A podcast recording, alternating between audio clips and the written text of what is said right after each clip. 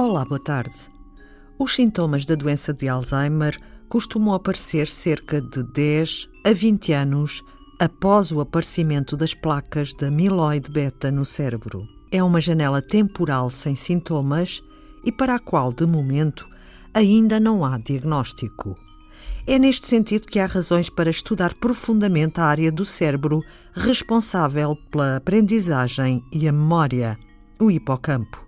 André Miranda, médico e investigador do Instituto de Investigação em Ciências da Vida e Saúde da Universidade do Minho, com quem falamos antes do início do congresso no qual ia participar. Caso por algum motivo tenhamos uma lesão no, hipocampo, uma das principais funções afetadas é precisamente a memória, eventualmente a orientação espacial e mais tarde a fala.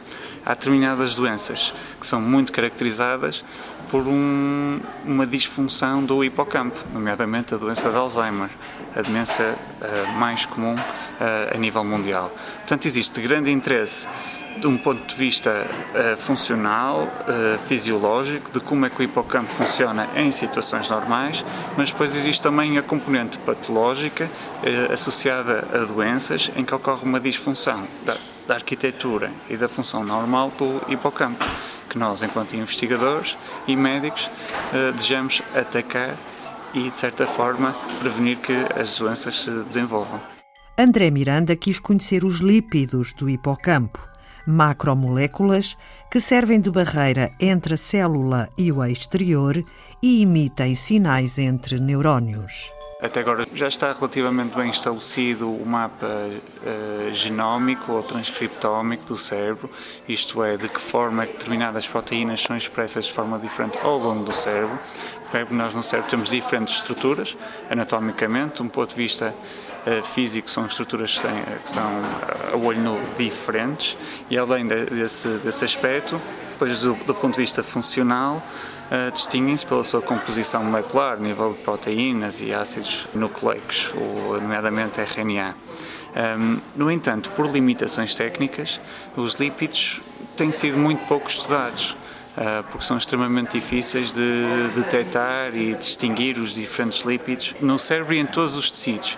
No entanto, recentemente, com o, com o desenvolvimento de determinadas técnicas, nomeadamente a espectrometria de massa, permite que isolamos uma área do, do cérebro ou qualquer outra zona uh, corporal homogeneizamos de certa forma esse tecido e depois a espectrometria de massa que nos permite é uma análise um, quantitativa e qualitativa ao detalhe quase anatómico dos diferentes lípidos que compõem essas uh, regiões de interesse. Foram identificadas mais de 300 espécies de lípidos diferentes no hipocampo. A ideia é ter uma espécie de mapa. Neste estudo, olhamos apenas para a composição lipídica do hipocampo em animais saudáveis, animais controlo, sem qualquer doença, para determinar, portanto, esse mapa de, uh, lipídico.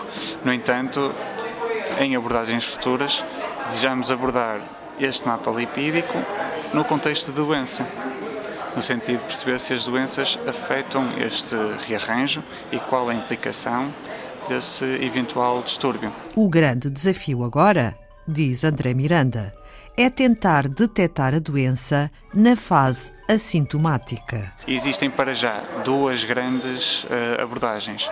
Uma delas é utilizando a imagem, nomeadamente a ressonância magnética ou o chamado PET, que com chamam-se uns traçadores, são umas pequenas moléculas que se ligam às placas da amiloide beta, que, que podem detectar a carga, a acumulação dessas placas, ou em alternativa eh, faz a colheita de hum, portanto, líquidos periféricos, nomeadamente sangue ou, ou o, líquido cefalorraquidiano, que se obtém através de uma pulsão lombar, e tem-se tentado procurar biomarcadores que permitam, eh, portanto, o diagnóstico da doença ou a sua monitorização, nomeadamente se vai ocorrendo uma degradação progressiva ou eventualmente alguma resposta à terapêutica. No entanto, apesar de mais de 10 anos de estudo nessa área, ainda não chegou exatamente a um biomarcador infalível ou pelo menos confiável.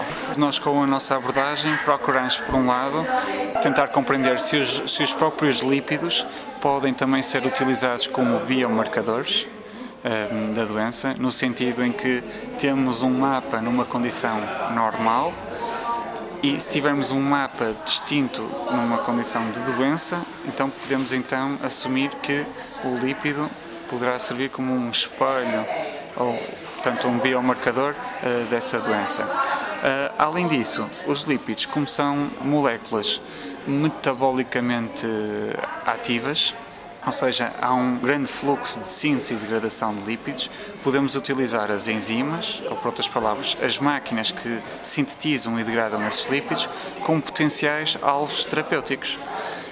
De uma forma assim muito uh, simplificada, se identificarmos, por exemplo, um lípido que acumula em excesso na doença de Alzheimer, e já identificamos uh, alguns, nomeadamente uh, as ceramidas ou, ou, certos fosfolípidos, podemos então tentar manipular farmacologicamente ou as enzimas que os sintetizam, no sentido de as bloquear e evitar a sua acumulação, ou tentar acelerar a sua degradação.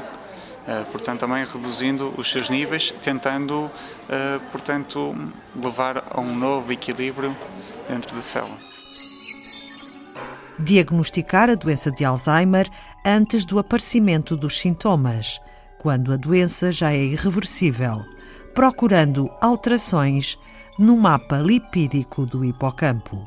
André Miranda, médico e investigador do Instituto de Investigação em Ciências da Vida e Saúde da Universidade do Minho, autor deste estudo, agora publicado na revista Translational Psychiatry, do grupo Nature. Foi Antena 2 Ciência.